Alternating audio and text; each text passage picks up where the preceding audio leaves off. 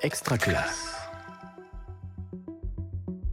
Bonjour et bienvenue pour ce nouvel épisode Parlons pratique. Aujourd'hui, nous vous invitons à nous rejoindre à Poitiers, où il fait très beau. En chemin, nous avons croisé des classes sur les pelouses, dans les rues, des chercheurs, des enseignants, des associations. Mais où sommes-nous donc, Régis? Nous sommes aux rencontres internationales de la classe dehors où nous avons rencontré pas mal d'acteurs euh, de ce mouvement qui prend vraiment de l'ampleur. Nous sommes d'ailleurs dans une jolie chapelle, vous l'entendez peut-être euh, au son de nos, voix. Euh, si tu t'en souviens, Hélène, nous, avons déjà évoqué ce sujet dans l'épisode Parlons pratique numéro 7, l'école à ciel ouvert, et on va se demander quoi de neuf depuis. Eh bien, le mouvement se structure, on, on l'a vu, il s'installe dans le paysage de pas mal de classes, il entre progressivement dans la formation, qu'elle soit initiale, continue ou tout au long de la vie. On fera donc un focus tout particulier euh, sur la formation des enseignants, sur ces pratiques de classe dehors. Alors, rencontre internationale, on l'a dit, on va en profiter pour vous donner à voir ce qui peut se passer aussi à l'étranger, notamment en Suisse et au Québec. Et parce que dehors, ça ne veut pas forcément dire en pleine nature, on vous emmènera sur des terrains d'aventure en milieu urbain. Classe dehors, prêt pour l'aventure? Enfilez vos bottes et vos casquettes, c'est parti Laura Nicolas, bonjour. Bonjour Hélène. Vous êtes maître de conférence en sciences de l'éducation et en sciences du langage à l'université Paris-Est Créteil. Vous avez également créé une association grâce à laquelle vous formez notamment des enseignants sur le terrain. Vous nous en parlerez. Bien sûr. Magali Ardouin, bonjour. Bonjour Régis. Alors vous êtes géographe et maîtresse de conférence à l'INSPE de, de Bretagne où va s'ouvrir euh, à la rentrée universitaire prochaine un DU, un diplôme universitaire sur les nouveaux environnements éducatifs dont la classe dehors, c'est ça? Tout à fait. Alors on commence tout de suite avec un premier temps dans cette émission, école dehors au dedans de l'institution. Si on peut retenir une chose du, précédent épisode que nous avons fait sur la classe dehors, c'est que ça ne s'improvise pas. Euh, on s'est donc demandé comment et où on pouvait se former, et peut-être euh, pour commencer, quels étaient les, les, besoins en formation des enseignants. Euh, Laura, avec le, le, labo imagé au sein de l'Université Paris-Est Créteil, vous avez lancé un questionnaire auprès des enseignants. Qu'est-ce qui est remonté? Quels sont les besoins? Qu'est-ce qu'ils vous ont dit? Alors oui, euh, tout à fait. Ce questionnaire, il est encore, je le précise, au stade de l'analyse des données. Donc ce que je vais dire aujourd'hui euh, euh, sont des pistes.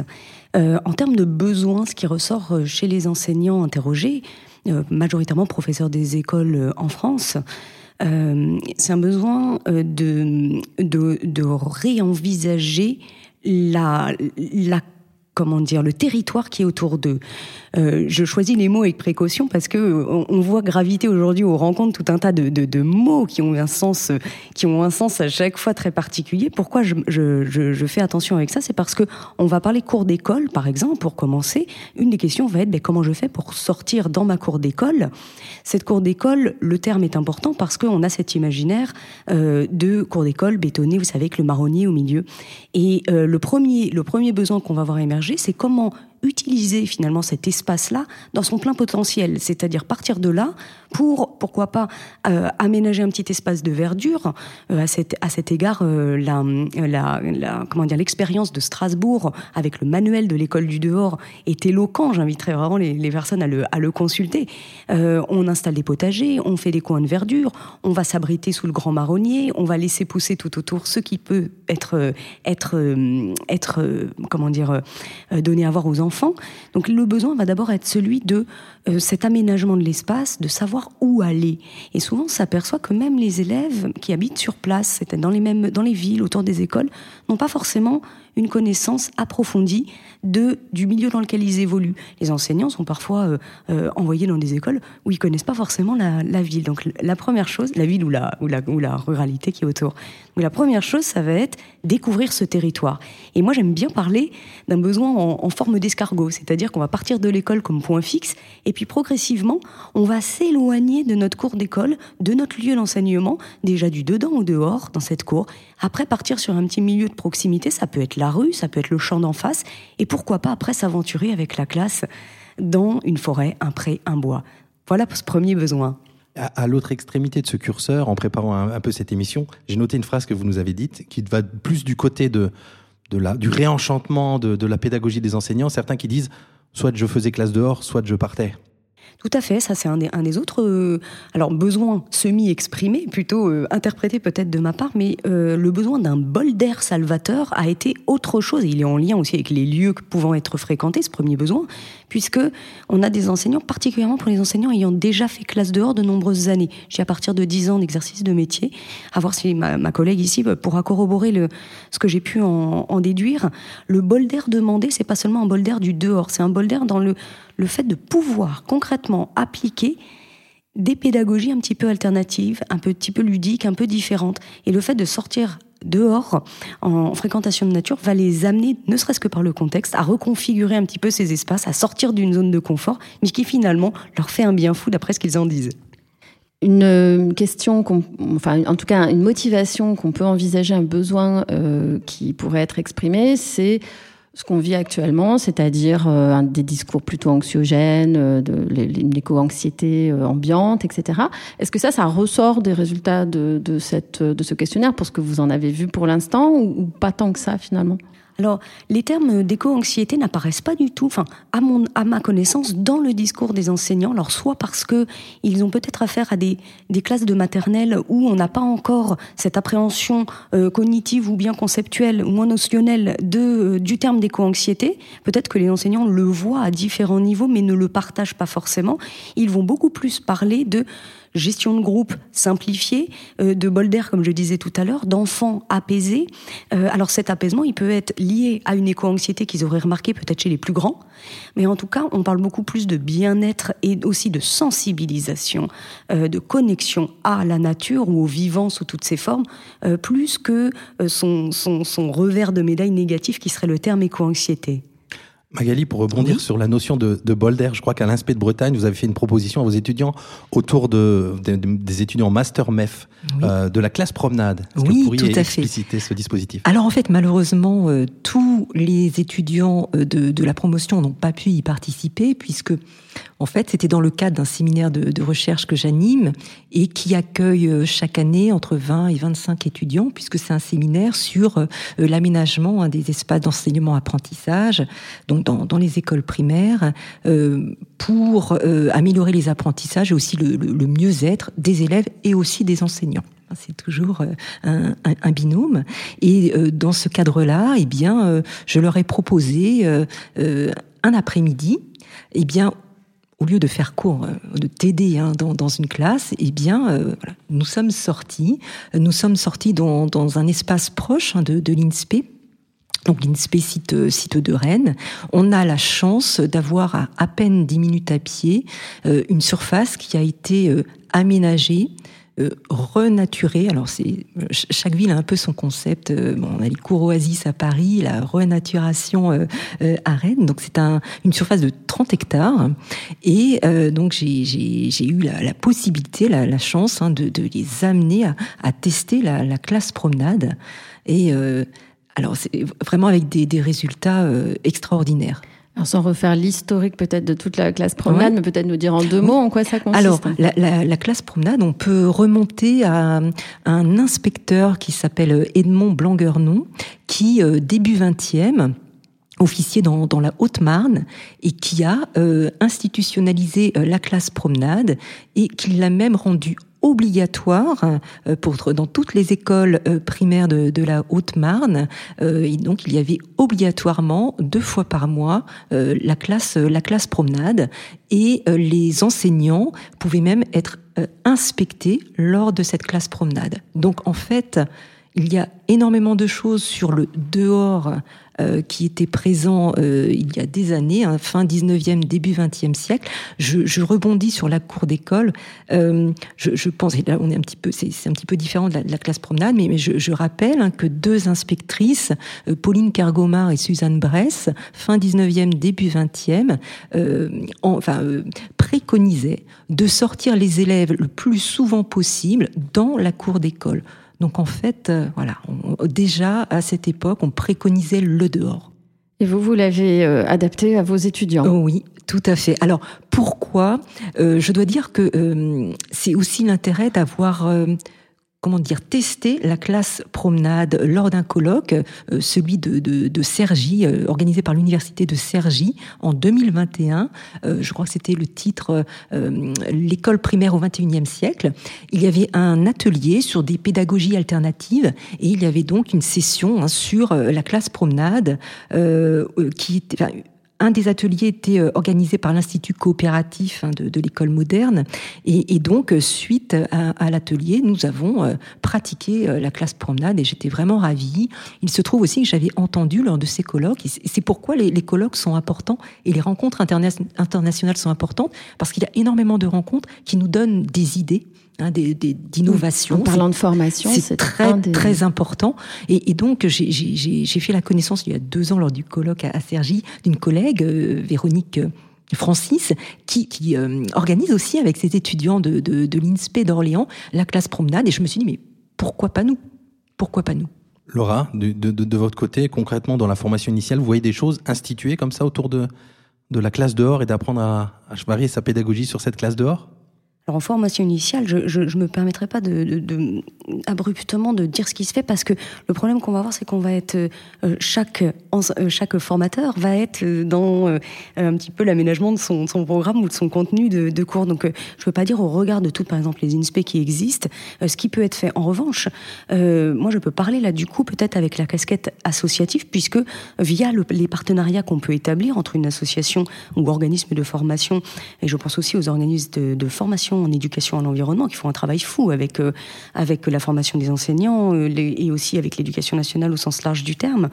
Euh, via ces partenariats, on, touche des, enseignants à la fois en formation initiale et en formation continue.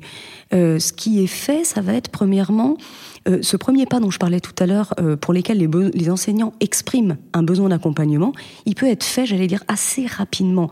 Il peut être fait avec une journée d'immersion. On peut parler d'approche sensible de la nature, mais où on va positionner l'enfant avec ce que pardon, l'enseignant avec ce que j'aime bien appeler les doubles lunettes de pédagogue. On va avoir la lunette de pédagogue, moi en tant qu'enseignant ayant mes contraintes didactiques, pédagogiques, temps, consignes, programmes, etc.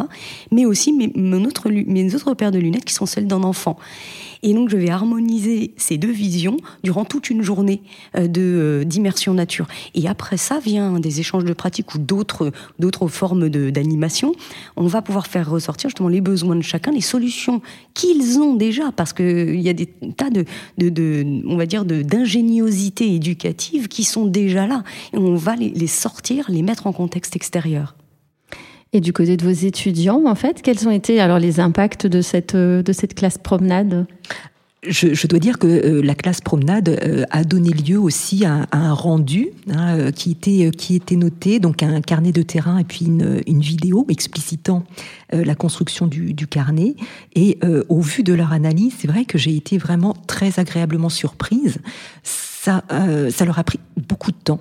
Et on voit qu'ils se sont vraiment investis dans ce travail parce qu'ils ils, euh, je, crois qu'ils ont beaucoup euh, euh, apprécié justement d'être dans l'expérience, puisqu'on travaillait sur les sens. Hein, donc il s'agissait vraiment de, de, sentir, de toucher, et ils, n'ont pas l'habitude. Alors souvent ils nous disent, alors je sais, c'est pas c'est pas très joli à dire par rapport aux, aux, aux INSPE, mais souvent ils nous font le reproche en fait d'être assis qu'on leur déverse un savoir dans, dans le cerveau. Bon, c'est une image, hein, bien, bien évidemment. Mais euh, là, l'expérience était vraiment intéressante parce que il y avait aussi une approche euh, par le corps un peu l'apprentissage par le corps et finalement on se rend compte qu'il y a un besoin de, de déambuler euh, pour pour être pour pour apprendre pour, pour voir le, le monde un petit peu différemment. Vous parliez tout à l'heure de, l'histoire de, derrière les, les, classes promenades, la classe dehors, avec des inspectrices et des lieux où c'était institué, obligatoire. La, la, double question que j'ai envie de poser, c'est est-ce que la classe dehors, c'est pour tout le monde? Et est-ce que son institutionnalisation change pas justement ce rapport à cette pédagogie un petit peu à côté? Alors, euh, peut-être un point, je, parlais d'Edmond Blanquer-Non, euh, il faudrait euh, rappeler aussi bien, sûr la, pédagogie freinée, hein, qui aussi hein, s'appuie sur la, la, classe promenade. Bon, il voilà. Je pense qu'on ne peut pas dire que il faut absolument aller dehors aller dehors pour aller dehors. Je crois que ça dépend vraiment de chacun. un exemple, la plupart des, des, étudiants qui ont testé la classe promenade étaient vraiment ravis une personne s'est sentie mal devant tant de liberté. Voilà, euh, il ne savait pas comment euh, comment s'y prendre, euh, ressentir quoi, sentir quoi, toucher quoi. Ce qui prouve, je crois qu'il faut vraiment faire attention à ce que ça ne devienne pas non plus une obligation d'aller dehors, euh, parce qu'il vaut mieux quand même une un enseignant qui se sent bien dans cette pratique plutôt qu'obliger tous les enseignants à s'y. Il ne faudrait pas que ça devienne un dogme en fait. Euh, et, donc, il faut vraiment se sentir bien de cette pratique parce que, euh, on, le dit souvent, euh, il faut savoir lâcher prise. Hein, il faut savoir lâcher prise, c'est tout à fait vrai. Et donc, un enseignant, un enseignant qui ne se sent pas bien dans cette pratique, je ne conseillerais pas de commencer à sortir dehors pour aller dehors. Peut-être dans la cour de récréation, effectivement, le potager. Hein, le dehors, ça peut être aussi hors les murs.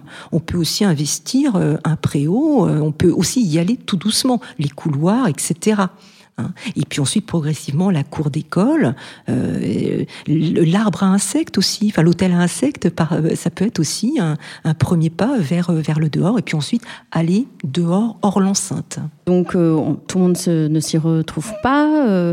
il faut prendre un risque. Euh, il y a une prise de risque, alors peut-être du côté des élèves, mais il y a une prise de risque du côté de l'enseignant. C'est ce que disent hein, euh, dans, les tables rondes qu'on a entendues ce matin, les retours, c'est un changement de posture vraiment. Euh, on parle de lâcher prise, etc. Donc Laura, comment, comment est-ce qu'on forme les enseignants à ça?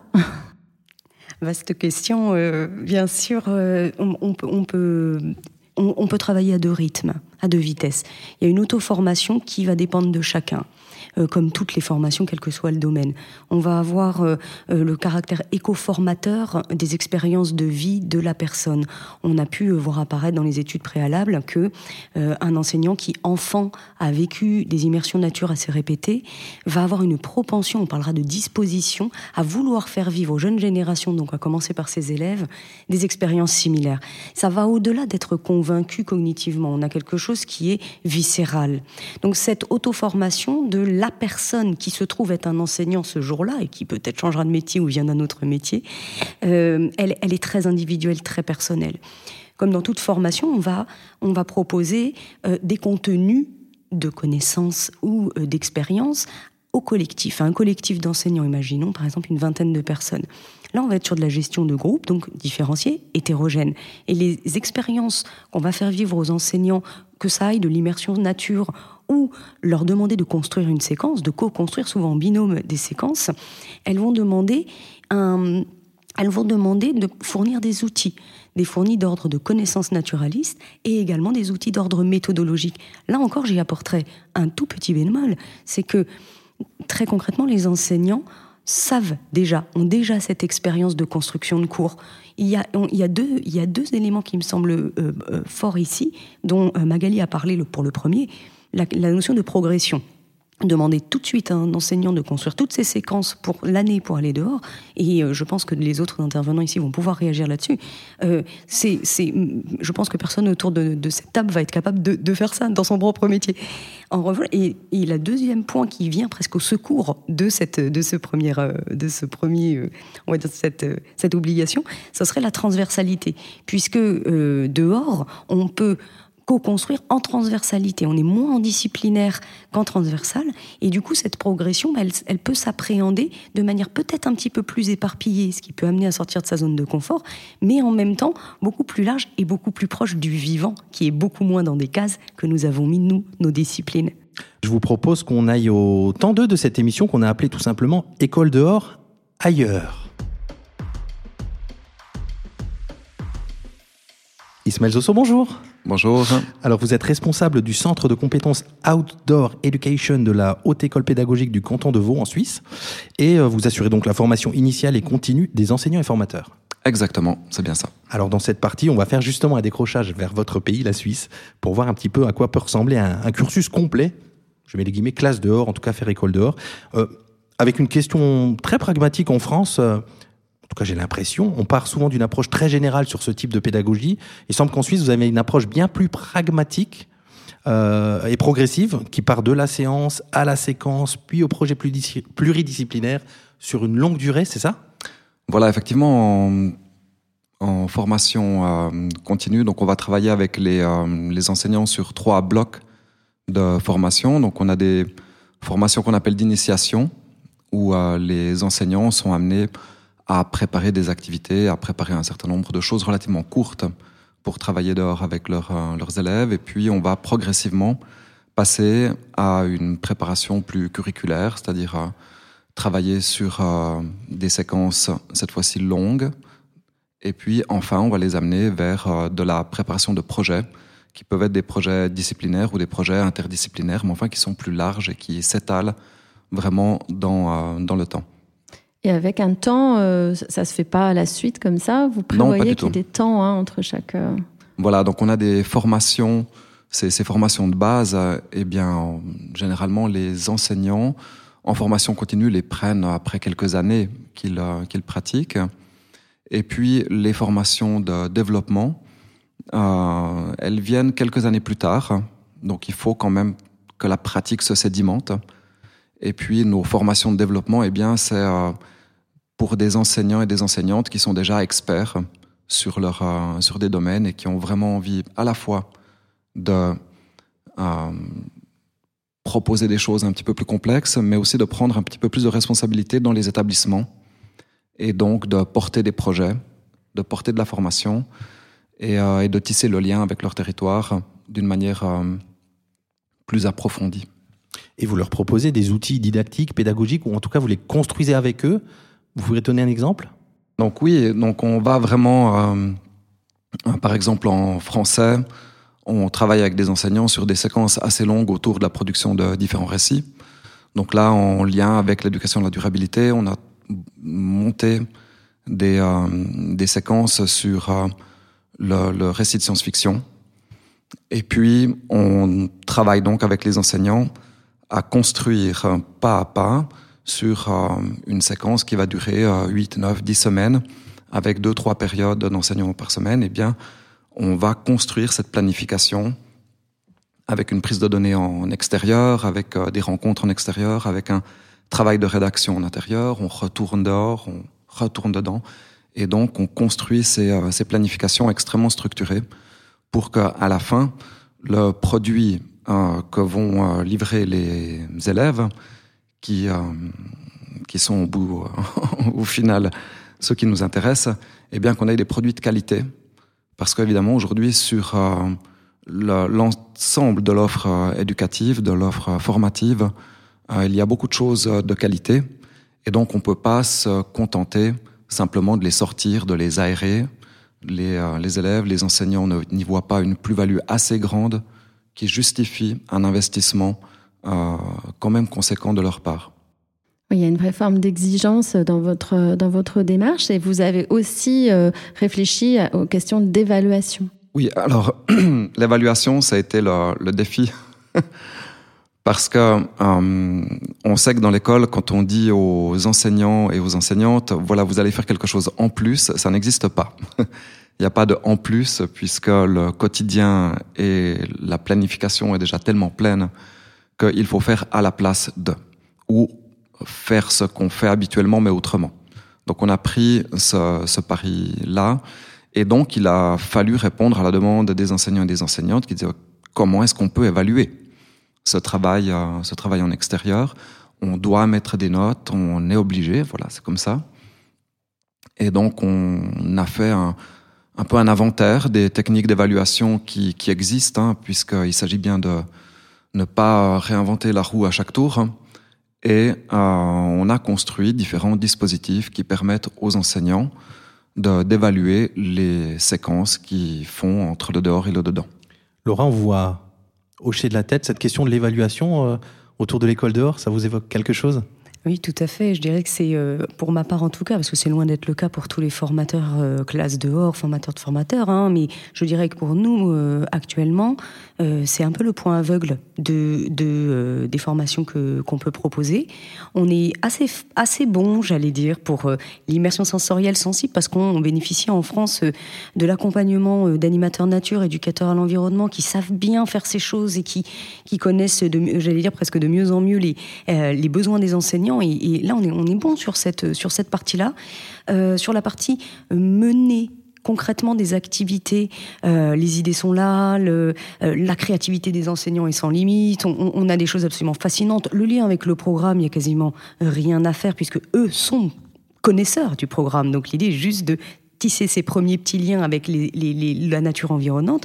Mais on en a pas mal discuté pendant ces journées. Euh, euh, là où je rejoins Ismaël, c'est qu'il s'agit plus à un moment donné d'une juxtaposition d'activités, mais si l'on veut, euh, pour proposer, comme il dit, une sorte de qualité dans cet enseignement, en tout cas pour ce qui est de l'ordre de des disciplines, il faut, pas, il faut aller vers la, la, les séquences et vers un retour évaluateur sur ces séquences. Et j'ajouterais même que dans évaluation, on a l'évaluation des contenus, bien évidemment, et j'ajouterais même l'auto-évaluation de sa pratique. Et souvent, euh, en collectif, dans, dans, la dynamique de l'interaction, c'est des choses qui... Et pour moi, là, la, la, boucle, elle est bouclée, si vous voulez. Donc, euh, moi, j'apprécie effectivement la, la, collaboration, que j'espère fructueuse aussi avec, avec les collègues de Suisse, parce que on a tous à gagner à observer, euh, à travailler la dimension didactique à partir de nos terrains particuliers et des besoins qu'on rencontre. Et puis une autre dimension, alors ça c'est quelque chose qui, sur lequel vous travaillez, qui n'est peut-être pas encore complètement euh, euh abouti, c'est aussi d'associer d'autres acteurs euh, que, les enseignants, de travailler avec les animateurs, avec le, territoire, la, communauté. Est-ce que vous pouvez nous en dire un peu plus? Oui, voilà, donc euh, on va essayer de construire vraiment un écosystème de formation en extérieur en associant quatre pôles, donc évidemment les enseignants, qui, les enseignantes qui sortent avec leur classe, on va euh, associer également petit à petit les animateurs, euh, les animateurs nature ou des parcs, des institutions territoriales. Et puis, on ajoute euh, également l'associatif, et en particulier les aînés, avec une, démarche où on va intégrer ces personnes du quartier, leurs connaissances, leurs savoirs. Et enfin, le, le, dernier pôle, c'est le périscolaire. Donc, le projet que l'on a à l'horizon 4-5 ans, c'est d'avoir un tronc commun de formation à ces quatre, pour ces quatre acteurs-là, pour qu'ils puissent se rencontrer, parler, échanger, développer des outils, des visions communes, et puis ensuite des formations spécifiques euh, par rapport à, leur, euh, à leurs usagers. Euh. Laura, ça vous parle ça Parce que dans votre association, c'est aussi ce que vous faites d'une certaine façon? Enfin, peut-être de façon moins structurée? C'est le souhait, bien sûr, parce que je pense qu'on a tous à gagner en richesse euh, par rapport à, aux possibilités des institutions. Il faut aussi se mettre à la place des, des, des politiques éducatives ou des personnes qui, qui tiennent ces institutions, on, qui brassent, excusez-moi du, du, terme, mais qui brassent quand même énormément de monde. Et la moindre initiative euh, de classe dehors ou de formation euh, à la classe dehors mais, fait des vagues. Donc, je, une, par rapport à cette lourdeur institutionnelle, l'agilité d'une association, son indépendance, elle va permettre justement d'établir des choses de manière beaucoup plus efficace, beaucoup plus rapide. Donc sans aller vers euh, la, duplicabilité du modèle euh, et, la complexité de l'écosystème dont parle Ismaël, parce que là, il y a un travail, il y a un travail en équipe, il y a un travail fou. Euh, nous, on apprécie énormément à l'association, par exemple, bah, de pouvoir recevoir des centres de loisirs, des crèches, alors ça c'est au niveau local, des collectivités territoriales, on a également euh, l'AGEM, donc les enseignants de maternelle du public qui viennent régulièrement au niveau, au niveau des départements limitrophes. Donc cette limite, cette, cette, cette, cette dynamique, même si elle est limitée, elle est un tout petit, elle est très locale, euh, elle est déjà là et, elle ne demande qu'à être amplifiée. On va accueillir à la table euh, Alexandre Baudouin, on va faire un tour du côté du, du Québec. Venez, rejoignez-nous, euh, Alexandre. Et on remercie beaucoup voilà, Ismaël vous... Euh, Zosso Merci beaucoup. de sa présence. Merci.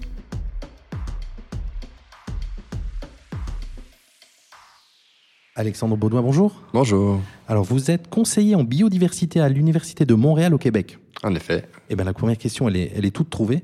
Qu'est-ce que c'est qu'un conseiller en biodiversité au sein d'une université? C'est plutôt rare, en fait, en milieu universitaire. C'est dû au fait du lieu, de l'emplacement, en fait, de l'Université de Montréal, qui est directement sur le Mont-Royal, au cœur de Montréal, donc un site de patrimoine naturel. Donc, c'est bien des responsabilités. C'est un site de conservation avec un milieu naturel de toute beauté.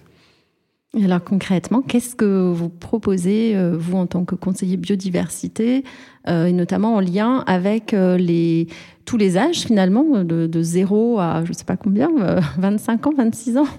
Oui, ça va très loin. En fait, c'est sûr que euh, à la base, mes tâches sont associées à la conservation, donc contrôle des espèces envahissantes, planter des arbres, m'occuper de la santé des sols, des choses comme celle-là. Mais on peut pas faire ça sans intégrer la communauté universitaire. Ça serait passer à côté d'une occasion incroyable. Alors, nous, à l'Université de Montréal, HEC, Polytechnique, c'est 64 000 personnes étudiantes.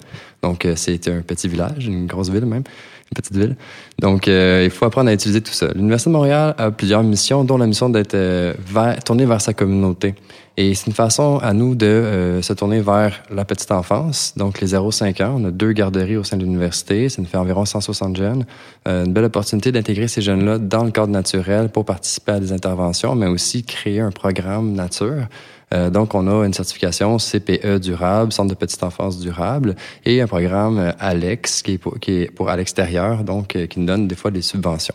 Par exemple, la première fois qu'on a une subvention avec le programme ALEX, ce qu'on a fait, c'est acheter des combinaisons en intégrale imperméables pour permettre aux enfants de sortir dans toutes les conditions. Elles sont vraiment bien utilisées indispensable. Moi, je, je, pense, en préparant avec vous, il y a un terme qui nous a marqué avec Hélène, qui sort peut-être un peu de ça, mais qui est en plein au cœur quand même du sujet le BioBlitz. Qu'est-ce que oh. c'est que ce dispositif de BioBlitz? On saute de petite enfance jusqu'au euh, premier cycle à l'université, donc on touche à tous les niveaux euh, académiques. Mais le BioBlitz, ça, c'est tourné vers le premier cycle, donc des étudiants biologie, géographie, mais vraiment ouvert à la communauté en général et aux communautés locales où ont lieu les BioBlitz, donc des inventaires intensifs qui se déroulent en 24 ou 48 heures avec des spécialistes. Et l'idée, c'est d'attirer la communauté à venir découvrir la beauté au niveau de la biodiversité autour de chez eux. On documente, on va intégrer des crédits universitaires. Donc, un étudiant peut choisir de faire initiation à la recherche scientifique, par exemple, pour un cours, pour un trois crédits, l'équivalent d'un cours. développe lui-même son protocole et vient l'appliquer pendant la courte période de temps qu'on a identifiée. En parallèle, un étudiant peut choisir un cours de un crédit et développer euh, de l'animation scientifique pour le public aussi. Et puis il y a les, les, corridors, ce que vous faites autour de, des corridors écologiques, c'est ça? Oui, je crois que l'Université de Montréal est fière en fait d'être associée au corridor écologique d'Arlington, qui est en fait un corridor de connectivité d'espaces verts dans un contexte euh, particulier. Hein. C'est très minéral, la ville, et on essaie de relier les espaces verts pour favoriser la migration des espèces dans un contexte de changement climatique. Et tout ça dans un milieu où le profil socio-économique est relativement faible. Et euh, on essaie vraiment d'intégrer notre communauté à travers ce projet-là. Donc, le, corridor écologique devient un outil d'éducation où on rentre dans les classes au niveau du premier cycle, mais surtout du deuxième cycle cette fois-ci, au niveau du master. Et on peut euh, demander aux étudiants d'avoir des réflexions sur comment est-ce qu'on peut davantage intégrer notre communauté dans ces projets-là. Et on fait des visites de terrain même en hiver, l'hiver dernier, il faisait moins de 30 degrés pendant notre visite, donc on, on, on doit surmonter ces, ces enjeux-là aussi. Oui, là, les combinaisons devaient être un peu plus euh, rembourrées. Les gens étaient mal habillés. Euh, au-delà de cette différence, je ne crois pas qu'il fait souvent moins 30 degrés en France. Quelle différence, point commun, vous voyez dans ces pratiques euh, école dehors, un petit peu entre la France et le Québec? Ben, tout, tout fait écho en fait parce qu'on voit réellement en fait les bénéfices pour l'éducation, le plaisir. Euh, ça, moi je dirais ça attire d'autres types d'intelligence, d'autres types de d'autres profils en fait chez, chez les gens qui viennent dans ces cours-là. Euh, vraiment euh, des gens qui sont très performants dans une classe avec des murs sans fenêtres, tu sais, c'est possible. Mais d'autres personnes qui se retrouvent un peu moins là-dedans. Une fois qu'on est à l'extérieur, quand on leur permet justement de s'échapper, de s'évader en regardant ailleurs et d'être attentif pour profiter des opportunités. Dès qu'on va à l'extérieur, on peut avoir un, objectif ou un tracé, des objectifs académiques, mais euh, soudainement, on a une visite d'un oiseau, d'un d'un renard ou autre chose qui se passe devant nous, ben on doit réagir, intervenir. Puis je pense qu'à ce moment-là, on, on donne une richesse puis une applicabilité à ce qu'on voit théoriquement en classe. Merci beaucoup Alexandre. Euh, est-ce qu'un conseiller biodiversité est prévu à l'université Paris-Est-Créteil à votre connaissance ou pas encore? J'allais justement dire qu'on aimerait bien avoir un Alexandre euh, à l'université. Euh, c'est vrai qu'à l'écouter, j'ai après encore une fois, j'ai pas connaissance de tout ce qui peut être mis en place au sein des universités parce qu'il y a des partenariats en sciences du vivant et sciences humaines, sciences du vivant, sciences de l'éducation qui sont mis en place, que ce soit en termes de vulgarisation scientifique, que ce soit en termes de partenariat, de découverte aussi au milieu au niveau des élèves. Euh, moi, évidemment, ça me, ça me fait rêver. Euh, Alexandre, il a, au-delà de ses fonctions et, de, et de, bah, des actes qui sont posés, il a mentionné le projet Alex, qui est, je, je, termine juste là-dessus, mais le projet Alex est, d'une, très grand, est une très grande inspiration pour nous, à la fois dans la création des, euh, du, pour la petite enfance, mais il y, a, il y a aussi des choses qui peuvent être tirées vers le scolaire. Euh, qui a été développé par, euh, par ces projets-là. Donc euh, il y, a, une collaboration extrêmement dynamique, à la fois en recherche et en pratique, entre les praticiens et les chercheurs qui se font entre l'outre-Atlantique des deux côtés. Ben voilà, c'était l'idée un petit peu de, vous inviter, Alexandre, à partager cette expérience-là. Nous vous remercions et nous allons passer. Alors, on, va sortir encore, encore plus loin. On va être encore dans un contexte urbain cette fois-ci. Et c'est le troisième temps de cette émission, l'aventure dehors.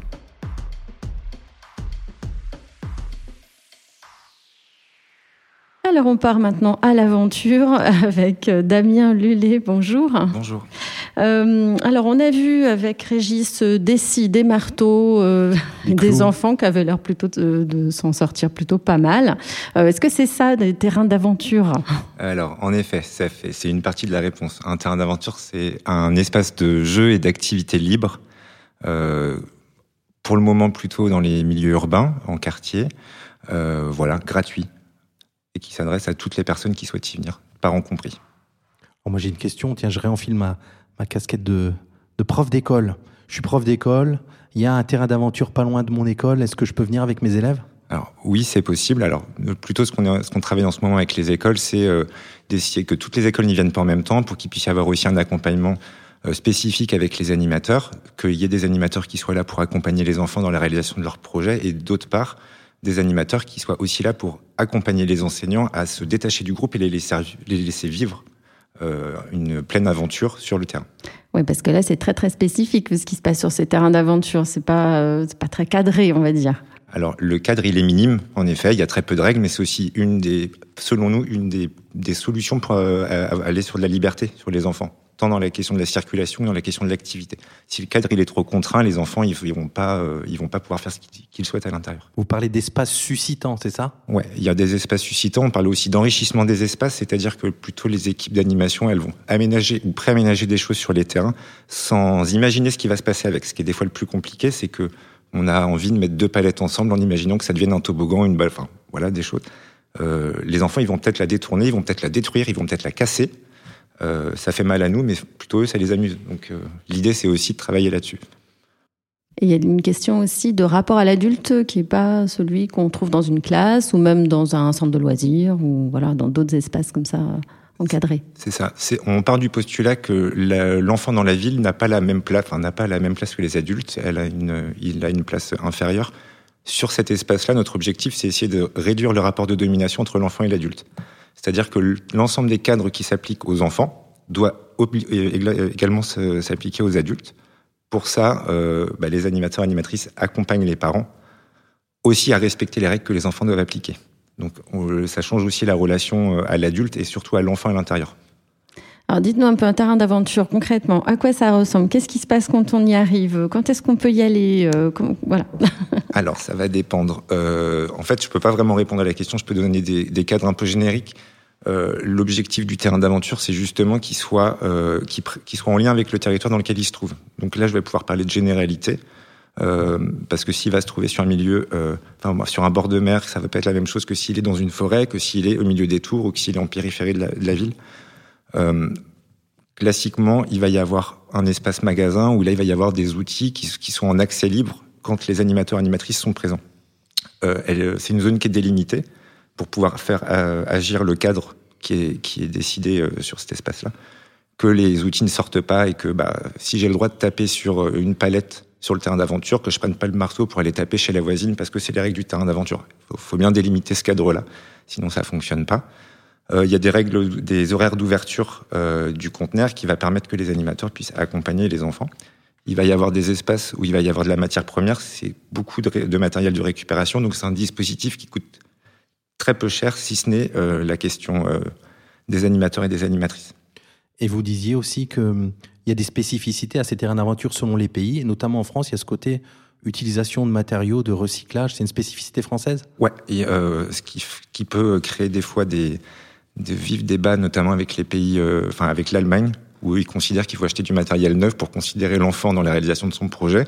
Nous, à l'inverse, on est plutôt sur la question du réemploi, en disant bah il faut aussi euh, jouer avec c'est quoi notre environnement et nous on considère que réacheter du matériel neuf pour pouvoir faire de l'activité sur le milieu urbain, c'est ça, ça nous paraissait déconnant. Alors, il y a une chose que j'ai euh, un peu oublié de dire, c'est que vous êtes chargé de mission nationale terrain d'aventure euh, au CMEA, et du coup, c'est l'occasion de peut-être dire ce que sont les CMEA, euh, quel peut être leur euh, leur rôle et comment des enseignants, des, des formateurs peuvent travailler avec ces structures-là. Ouais. Alors les CMA, c'est une association d'éducation populaire et un mouvement pédagogique en éducation nouvelle. On travaille dans tous les champs de, de l'animation sociale, l'enseignement, sur de la formation initiale et continue. Euh, les enseignants, ils vont plutôt être sur des formations continues alors sur les questions classe dehors, etc. notamment, mais aussi sur accueillis sur des expérimentations type terrain d'aventure. aujourd'hui, il y a 60 une soixantaine de terrains d'aventure qui ouvrent à l'été 2023. La moitié aujourd'hui travaille avec les classes autour des terrains sur 2, 3, 4, 5 écoles la plupart du temps. Laura, ces terrains d'aventure, c'est une façon de dire aussi que l'école dehors, c'est pas l'image d'Épinal qu'on peut se faire avec une forêt, des arbres. Ça peut aussi être entre deux barres d'immeubles avec un peu de matériel. Et c'est aussi ça l'école dehors. Non, mais c'est une façon de dire que finalement tout le monde peut faire école dehors. Il y a toujours un terrain pas très loin de chez soi pour faire quelque chose. Oui, absolument. Ça vient, ça vient complètement dans le sens de, euh, de définir la classe dehors comme euh, un peu ce que j'aime dire de manière assez triviale, c'est faire ce qu'on peut avec ce qu'on a, dans l'espace qu'on a, avec les enfants qu'on a, le public qu'on a, parce qu'on a un public ici qui n'est pas limité aux enfants, et euh, avec aussi l'humeur et l'envie qu'on a. Et, les terrains d'aventure, ce que je trouve, ce que je trouve extrêmement émancipateur dans l'idée, c'est pas du tout étonnant que ça vienne de l'éducation populaire. Euh, c'est euh, déjà de l'ancrage dans le milieu urbain. L'utilisation, on a parlé des, matériaux existants, on retrouve euh, les théories des loose parts, qui étaient l'utilisation des éléments déjà là, déjà présents. Alors on parle beaucoup de cela dans, la littérature autour des forest schools. Donc on a ce même rapport, même si ce sont des éléments de bois ou de forêt quand on est dans une forêt ou un milieu rural, mais finalement la dimension occupation par l'enfant de son espace et des éléments qu'il a, on est là encore, j'aime bien utiliser le mot ingéniosité, on est sur de l'ingéniosité de l'instant, de l'instant, ou la révélateur, de l'instant, euh, et, euh, la dimension manuelle, la dimension, euh, pour moi, dans les terrains d'aventure, ça fait complètement écho à ce que nous, par exemple, on peut mettre en place dans le milieu associatif en forêt, qui va être un sentier pieds nus, plus un sentier musical, plus un sentier de grimpe, plus ce, ce genre des choses. Sauf que là, c'est systématisé, c'est souvent porté par des plus grosses associations et c'est ouvert et libre à tous, contrairement à des associations qui sont soumises à des contraintes de nombre d'adhérents, de, euh, de, tas de choses. Donc, euh, pour moi, on va dans le même sens et la définition qui s'ouvre de l'école du dehors, elle est encore moins restrictive puisqu'elle est au cœur de la cité, qu'elle redonne la visibilité euh, des enfants qu'on sait de moins en moins visibles dans l'espace public. Donc, on est on est peut-être moins sur la dimension nature entendue comme végétalisée, animalisée, mais on est sur la dimension dehors dans ce qu'elle a, d'émancipateur, clairement. Et euh, ce qu'on a entendu beaucoup euh, ce matin hein, dans, plein de plein d'interventions, c'est quand même euh, dans le changement de posture, c'est moins s'interposer entre la nature et, et, les enfants en fait et le public. C'est un peu ce que vous nous avez dit, Damien bah, Oui, c'est un peu comment on travaille avec le milieu de vie des personnes et comment on accompagne les enfants à rentrer en, connexion avec le milieu. Mais ça, c'est l'éducation nouvelle qui vient nous le raconter aussi. Euh, et en effet, je pense que c'est vraiment ça l'enjeu. D'autant que nous, les publics avec lesquels on travaille, c'est des publics qui ne peuvent ni dans l'accueil de loisirs, ni à l'école, ni dans aucun espace de leur vie être en, modification de cet espace-là. Donc, en fait, euh, même dans la ville, ils sont contraints, en fait, euh, ils peuvent pas modifier parce que de toute façon, l'espace n'est pas fait pour eux et ni réfléchi avec eux ni pour eux. C'est une forme de réappropriation bah, C'est de leur faire une place. C'est surtout leur faire une place, je pense, et donc leur dire que oui, en effet, l'espace dans lequel ils peuvent, euh, ils peuvent agir, ils peuvent modifier, c'est s'autoriser. quoi. Peut-être une toute dernière question. Laura, sur le, puisque vous avez un peu cette double casquette, sur le rôle, le lien entre les associations et la formation conjointe, euh, enseignants, animateurs, lien avec les associations, il y a quelque chose qui se noue là euh, de spécifique? Lorsque je vois, euh, là du coup, euh, avec la casquette associative et la formation à l'école du dehors, euh, que ce soit dans les stages de formation pratique, dans des week-ends, c'est la collaboration qu'on a, nous, par exemple, avec l'organisme Graines. les graines régionaux sont des mines d'or, l'éducation à l'environnement, de toute façon, sont des mines d'or, et on a organisé des événements, par exemple, pour travailler sur la collaboration entre enseignants, chercheurs, animateurs nature euh, formateur en éducation à l'environnement. Et euh, ce que je trouve absolument superbe, c'est quand on a dans nos publics des personnes qui soient dans l'enseignement, dans la coordination pédagogique et en animation nature, parce que ce qui est important, c'est qu'en fait, il y a une envie de découvrir à la fois les contenus naturalistes, parce qu'on est toujours friand de ces découvertes-là, mais de découvrir aussi des mondes. Et je trouve que la force de l'école dehors, de la formation à l'école dehors, pour moi, c'est deux niveaux, mais on a souvent la même richesse, bah, c'est la découverte de l'autre. Et ça, ça ne s'arrête pas à l'autre humain, à l'autre métier, mais à d'autres mondes, y compris le végétal, l'animal, humain inclus.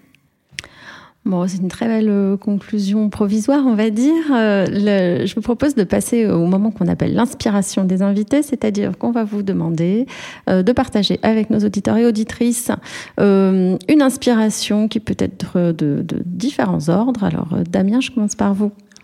Euh, ouais, alors moi c'est un, ouvrage qui s'appelle La joie du dehors de Guillaume Sabin, qui est un collectif d'éducateurs et d'éducatrices qui travaillent plutôt dans la région rennaise, qui ont écrit, euh, qui ont écrit ça. Euh, et donc qui, qui donc c'est aussi le pas de côté, c'est pas l'éducation euh, à la nature, c'est pas l'animation, c'est un- c'est autre chose.